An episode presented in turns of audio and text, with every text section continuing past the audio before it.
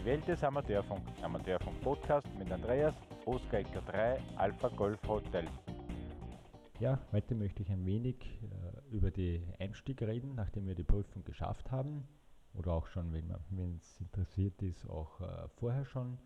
Äh, welches Amateurfunkgerät äh, ist empfehlenswert? Äh, womit äh, ist es zum, vom Vorteil zu beginnen? Im Prinzip gibt es hier mehr oder weniger zwei Herangehensweisen. Die erste ist, äh, ich kaufe mir ein Funkgerät für UKW, sprich für 2,70 Meter 70 cm. Das kann sein ein Handfunkgerät, äh, ein günstiges, zum Beispiel äh, äh, Baofeng, äh, Voxon und wie sie so heißen, diese sogenannten China-Kracher. Kann, äh, da sind wir in einer Preisklasse so zwischen 30, je nach Ausstattung bis zu 100 Euro circa unterwegs, neu natürlich. Oder wir gehen äh, zu den sagen wir, großen drei, das ist äh, Yaesu, ICOM und Kenwood. Das sind die großen drei äh, Amateurfunkgerätehersteller. Da können wir circa rechnen mit 300 bis 500 Euro je nach Ausstattung. Für ein Handfunkgerät äh, gibt es dann natürlich auch schon äh, andere Funkgeräte in dieser Preisklasse von diesen drei Herstellern. Und hiermit habe ich dann eben die Möglichkeit, dann eben auf 2 Meter und auf 70 cm die diversesten Umsetzer in meiner Umgebung äh, mitzuhören oder auch mitzusprechen, je nachdem, wenn ich die Lizenz schon habe. Äh, dann gibt es dazu natürlich auch äh, auf diesen beiden Frequenzbändern äh, für, für FM, weil Handfunkgeräte eben im Normalfall nur Frequenzmodulation können, gibt es auch diese Direktkanäle, also besser gesagt Direktfrequenzen, was sich mittlerweile mehr oder weniger gerade auf 2,70 Meter cm zur kurzen Erklärung spielt sich fast alles auf einem Frequ fixen Frequenzraster ab. Dadurch ist es ziemlich kanalartig aufgebaut. Ob das jetzt die Umsetzer sind, die immer einen gewissen Frequenzraster auseinander sind, oder auch die äh, direkt, äh, also die Simplex-Kanäle, wie gesagt, es sind Kanäle, wir reden da im Normalfall von 12,5 Kilohertz äh, Abstand dazwischen. Damit ist es gegeben, gegeben damit man sich äh, eben gegenseitig nicht stört mit, der Aus mit den Aussendungen, wenn jemand auf einer benachbarten Frequenz arbeitet.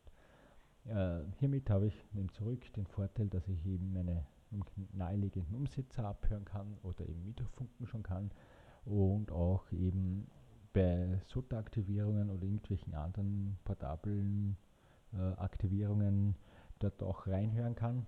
Ich rede jetzt einmal davon, prinzipiell, man kann es, wenn man kein, noch keine Lizenz hat, sich so ein äh, Amateurfunkgerät natürlich jederzeit kaufen. Ich sage jetzt einfach nur der Einfachkeit halber zum Verständnis, äh, nur mithören. Wenn ich die Lizenz habe, darf ich natürlich mitfunken, ist klar. Und wenn ich sie noch nicht habe, darf ich nur mithören. Dann bin ich quasi so ein, ein Shortwave-Listen, also Kurzwellenhörer, sagt man, auch wenn es im UKW-Bereich ist. Und dann habe ich eben auch die Möglichkeit auf den Direktfrequenzen, da ist gerade im 2-Meter-Bereich äh, die Frequenz 155,5 und 145,525 MHz, das ist S20 und S21, so eine prädestinierte Frequenz bzw. Kanal für eben SOT-Aktivierungen, und andere portable Aktivitäten in diese Richtung. Ähm, wo jetzt der, der große Unterschied ist zwischen sagen wir, Umsetzer und diese Direktfrequenzen ist, bei Umsetzer ist es leider nicht immer, bei diese, gerade bei diesen Funkrunden, äh, die, die beste Betriebstechnik. Das unterscheidet sich von Runde zu Runde, von Umsetzer zu Umsetzer. Das kann man jetzt nicht sagen, es gibt Hunden, die wirklich super tolle Betriebstechnik und sowas äh, betreiben und darauf geachtet wird. Dann gibt es halt Runden, wo es äh, ein bisschen im Hintergrund sieht. Äh, gerade aber bei den SOTA-Aktivierungen zum Beispiel, also Summit und eher und so ähnlichen, ist eigentlich die Betriebstechnik immer sehr, sehr schön und auch sehr zum Mithören, weil es einfach, ja, dort äh, auch wirklich so gelebt wird. Das heißt, man macht wirklich einen Anruf, einen schönen CQ-Anruf, äh, mit einer Wunde mit dem, mit dem Rufzeichen, wird auch öfters wiederholt, damit es auch zum Hören ist und dann wird es auch wirklich äh, wunderschön abgehandelt. Also da kann man wirklich einmal für den Anfang wirklich sehr schön mithören. Äh, wie gesagt, da können wir schon mit einem 30-Euro-Gerät, mit einem Radiotite UV5R Plus oder wie sie auch jetzt immer aktuell heißen, mit einsteigen. Mit der Originalantenne habe ich meine nähere Umgebung, die ich definitiv mithöre, ob das die Umsetzer sind oder die nahegelegenen Hügel, Berge oder andere Aktivitäten. Es gibt ja auch da auch noch Funkrunden. Da bin ich natürlich äh, sehr, sehr gut zu Hause einmal für den Anfang und äh, habe da einiges äh, zum Mithören. Dann gibt es den zweiten Weg, da reden wir von der, wirklich von der Kurzwelle, von, eben von 10 Meter abwärts, 6 Meter mit ein bisschen, sagen wir, ja, also Grenzfrequenz zwischen UKW und äh, Kurzwelle und dann runter bis äh, 160 Meter. Das sind wirklich, also zum Empfehlen, zum Mithören ist es 20 Meter Band und 40 Meter Band. Zum Teil auch das 80 Meter Band, wobei 80 Meter ist wieder so ein bisschen ein heikles Band. Hier gibt es zum Teil ja, äh, Funkrunden, die einen sehr, sehr äh, weit äh, hergeholt sind von der Betriebstechnik, Funktechnik und so. Dann gibt es aber auch natürlich auch Runden, die das eher mehr halten. Es ist gerade, also ich empfehle es für den Anfang, äh, sich irgendwo zu mitzuhören, wie läuft der Merkur so ab, wie ist die Betriebstechnik, wie ist der, wie wird oder wie funktioniert das. Es ist sehr zum Empfehlen, damit man das sich dann auch leichter, wenn man selber funken darf, dann leichter auch äh, quasi umsetzt und das macht wenn man dann das erste Mal nach der Theorieausbildung, nach der Prüfung äh, die Lizenz hat und das ein erstes QSO macht, damit man da schon vorher ein bisschen was gehört hat. Also ich empfehle persönlich mehr die Kurzwelle, gerade 20 Meter, 40 Meter Band, wo wir aus, natürlich auch außerhalb des deutschsprachigen Raumes unterwegs sind, wo es dann ein bisschen rein ins Englischsprachige geht, wo man dann immer auch öfters hört, äh, QTH, Uribord, äh, QRG und solche, die ganzen Q-Gruppen und so, wo man dann wirklich schön reinkommt und dann auch ein bisschen da ans Mitdenken gefordert ist. Und äh, hier gibt es natürlich auch die verschiedensten Funkgeräte. Da gibt es dann, da wird die Auswahl nicht mehr so, so groß jetzt von den Herstellern. Da gibt es natürlich auch wieder die großen drei, Yaesu, Icon, Kenwood wie zum Beispiel ein ISO 891, 991, 817, FTTX 10, ICOM IC 7300, äh, Kenwood äh, DS 599, was man alles täuscht, also da gibt es ja nach oben hin keine Grenze. Da, oder eben ein Xaigo, das ist, äh, gehört auch zur Baofeng Radiodicting wieder dazu, äh, G90, X5105, X6100. Also da gibt es schon ein paar, ein paar Funkgeräte zur Auswahl. Da beginnt es, also wenn ich jetzt von den Neupreisen her anrede, fangen wir an beim Xaigo bei 500, je nach Angebot 550 Euro circa.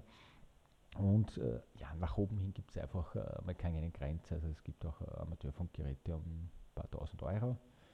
Und äh, ja, also für den Einstieg sicher interessant ist, wenn ich noch nicht mithöre und so sind irgendwo, entweder ich schaue, will haben, eBay, Gebrauchtanzeigen und so auf, äh, für ein gebrauchtes Funkgerät.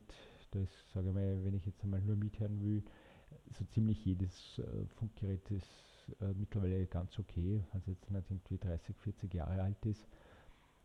Und äh, damit habe ich einmal eine Station, wo ich äh, mithören kann. Wenn ich dann äh, meine Lizenz habe, dann natürlich auch äh, mitfunken kann. Zum Hören muss ich jetzt nicht die überdrüber super Antenne haben, mit schon fix fertig aufgehängt. Wenn ich hören möchte, reicht im Prinzip ein längerer Draht, den ich mal zum Beispiel auch direkt an, das, an den BL-Anschluss, im Normalfall haben, haben die Kurzwellengeräte hinten einen BL-Anschluss, wenn ich dort einen kurzen Draht mit einem Bananenstecker oder sowas hinten anstecke oder schaue, dass ich den äh, mit auf einen Stecker montiere, dann kann ich schon äh, auf der Kurzwelle mithören. Funken bitte nicht, weil da sind wir irgendwo nicht ganz äh, konform unterwegs, was die äh, 50 Ohm angeht, was da die Verstärkung, also der Verstärker äh, eines Funkgerätes liefert ist nämlich dann sehr wichtig mit der Impedanz, äh, aber da kommen wir dann beim Antennenbau dann eh noch genauer drauf hin. Und damit habe ich schon einmal den ersten Schritt geschafft, dann kann ich auch auf der Kurzwelle mithören. Das ist gerade 20 Meter, 40 Meter, je nach äh, Tagesbedingungen, Tagesuhrzeit, äh, sehr zu empfehlende Bänder, wo man dann schon etwas auch ein bisschen internationaler ein wenig mithören kann und sich auch ein bisschen wieder, je nachdem wie lange ich äh, in der Schule das Englisch schon her ist, auch da ein bisschen schön langsam ein bisschen reinhören kann, weil die QSOs laufen im Normalfall gerade auf der Kurzwelle, wenn es kein Contest ist, muss man auch gleich dazu sagen, relativ gleich ab. Im Normalfall gibt es eben den Anruf, eine, eine CQ-rufende Station, dann eine zweite Station, die ihm zurückruft mit einem Rufzeichen, dann die rufende Station antwortet ja eben auf den Anrufenden und er sagt ihm ja, er hat ihm gehört mit dem und den Rapport, zum Beispiel mit 5 und 7, wenn ich jetzt äh, in Phonie rede. Und dann kommt er zurück, sagt er mir auch mit 5 und 7, mein QTH ist dort und dort, das ist mein Locator. Und dann gibt es die anzurufende Station, eben nochmal, eben auch seinen, sein QTH, sein Locator, tauschen seinen Namen aus. Dann wird das QSO mit 73 beendet und das war es im Prinzip. So läuft es einmal grundlegend ab.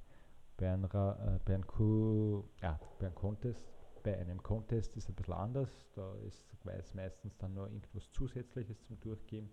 Da geht es wirklich nur mehr, das den, also quasi das Rufzeichen, der Rapport und entweder eine fortlaufende Nummer oder irgendwelche anderen Sachen, je nach ähm, Contest. Es kann sein zum Beispiel beim österreichischen 1. Mai Notfunk Contest, also der All Austrian Exercises, da wird einfach nur durchgeben der Bezirkskenner zum Beispiel. Also da gibt es immer wieder verschiedene Herangehensweisen und Arten und Weisen. Und ja, also grundlegend gibt es eben diese zwei, wobei ich äh, persönlich je nach Vorliebe eher die Kurzwellenvariante mehr bevorzugen würde, da hier natürlich das Publikum größer und auch äh, die Betriebstechnik besser ist. Ob man jetzt da, da sich äh, dann eher auf sprachliche oder wenn man es kann, auf äh, Morsen oder auf äh, digitale Betriebsarten dann äh, weiter beschäftigen oder vertiefen möchte, ist dann einmal für Beginn, sage ich mal, zweitrangig. Also ich empfehle mal für den Beginn definitiv auf der Kurzwelle irgendwie wo SSB, also äh, Einseitenbandmodulation zu betreiben, ob das jetzt oberes unter oder unteres ist, ist egal, aber Hauptsache Melphonie. Es ist definitiv ähm, einfacher und äh, vom Aufwand her geringer, weil jetzt, wenn jetzt digitale Betriebsarten wie FD8 oder BSK oder WISP oder sowas macht, da braucht man schon einen Rechner, Verbindung zum Rechner da geht es dann schon ein bisschen mehr rein in diese ganze Materie und da ist halt dann, ja, muss man sich dann schon ein bisschen mehr beschäftigen. Aber so mal fürs erste Mal reinhören, tut es eigentlich auch ein Weltempfänger. Diese klassischen Weltempfängerradios hören meistens auch auf die Amateurfunkfrequenzen. Der Nachteil ist, da kann ich halt nicht uh, auf Kilohertz genau einstellen, sondern meistens nur irgendwelche 500er Schritte, 100er Schritte, 5, 50 Kilohertz Schritte oder sowas. Da ist, bin ich halt relativ begrenzt, aber wäre zum Beispiel eben auch eine Möglichkeit, dass ich mit sowas habe. Äh, natürlich, ich werde jetzt natürlich auch unten in der Beschreibung dann die Links zu den Amateurfunkgeräten, äh, die ich vorgestellt habe, ein bisschen oder über die ich geredet habe, ein wenig drunter schreiben, damit man sich da mal ein Bild machen kann, in welcher Preisklasse ist man. Und ja, sonst gibt es eben, eben eBay Kleinanzeigen, Willhaben etc., wo man natürlich auch Gebrauchtes findet. Oder auch es gibt diversesten äh, Signal-, Telegram-Gruppen, wo es auch äh, so Verkaufsgruppen gibt von Amateurfunkgeräten und Zubehör. Das kann ich dann auch noch sehr empfehlen, überhaupt wenn man die Lizenz hat, dass man sich das zum Beispiel Telegram äh, runterlädt und dann mit sein, runterlädt und dann mit seinem Rufzeichen äh, sich dort äh, ein, einloggt und dann halt sucht nach äh, Amateurfunk und dann kommen eh die Amateurfunkverkaufsgruppen relativ rasch. Gut, in diesem Sinne wünsche ich 73 und das nächste Mal werden wir uns ein bisschen über Antennen unterhalten welche Arten von Antennen gibt es, welche sind äh, interessant oder welche brauchen mehr Platz, welche brauchen weniger Platz.